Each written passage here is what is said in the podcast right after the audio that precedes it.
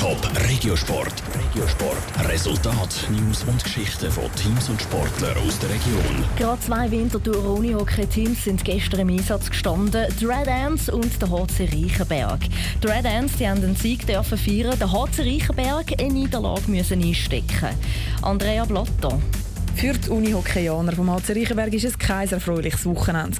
Zuerst haben sie vorgestern die Meisterschaft gegen Wieler Ersingen verloren und dann haben sie gestern im Cup Achtelfinal auch noch gegen Thun eine Niederlage einstecken.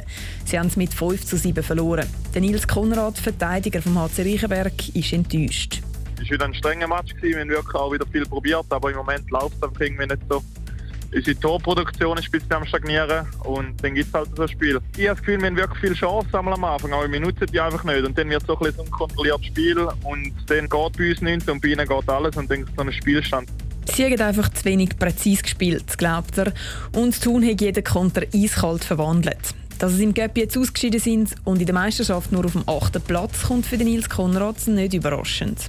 Es hat einen Umbruch auf diese Saison. Da haben wir gewusst, dass es auch nicht einfach wird. Wir haben eine relativ junge Mannschaft, wir haben aber auch sicher Potenzial. Es ist einfach so, dass wir jetzt wieder anfangen, so ein bisschen Glück auf unsere Seite zu zwingen. Ich glaube, wir müssen einfach wieder noch härter arbeiten und ich glaube, dann wir die Goal auch wieder. Im Moment haben wir wirklich ein Problem, dass wir wenig Goal schiessen. Das Problem haben die Uni okay Frauen von der Red Ants nicht. Die Wintertourerinnen haben in den Cup Achtelfinals gegen die Hot Chilis Rümlang-Regensdorf mit 5 zu 3 gewonnen. Und das, obwohl auch das Wintertourer Team ganz viele junge Spieler hat. Darum sagen sie im Mitteldrittel auch mal kurz unter Druck geraten, sagt der Trainer Lukas Seckli.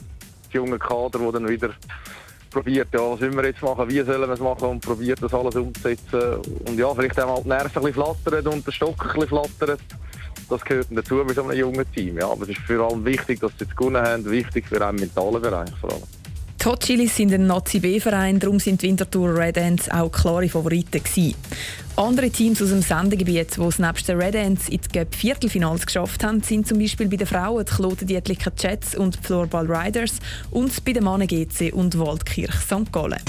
Top Regiosport, auch als Podcast. Mehr Informationen gibt es auf toponline.ch.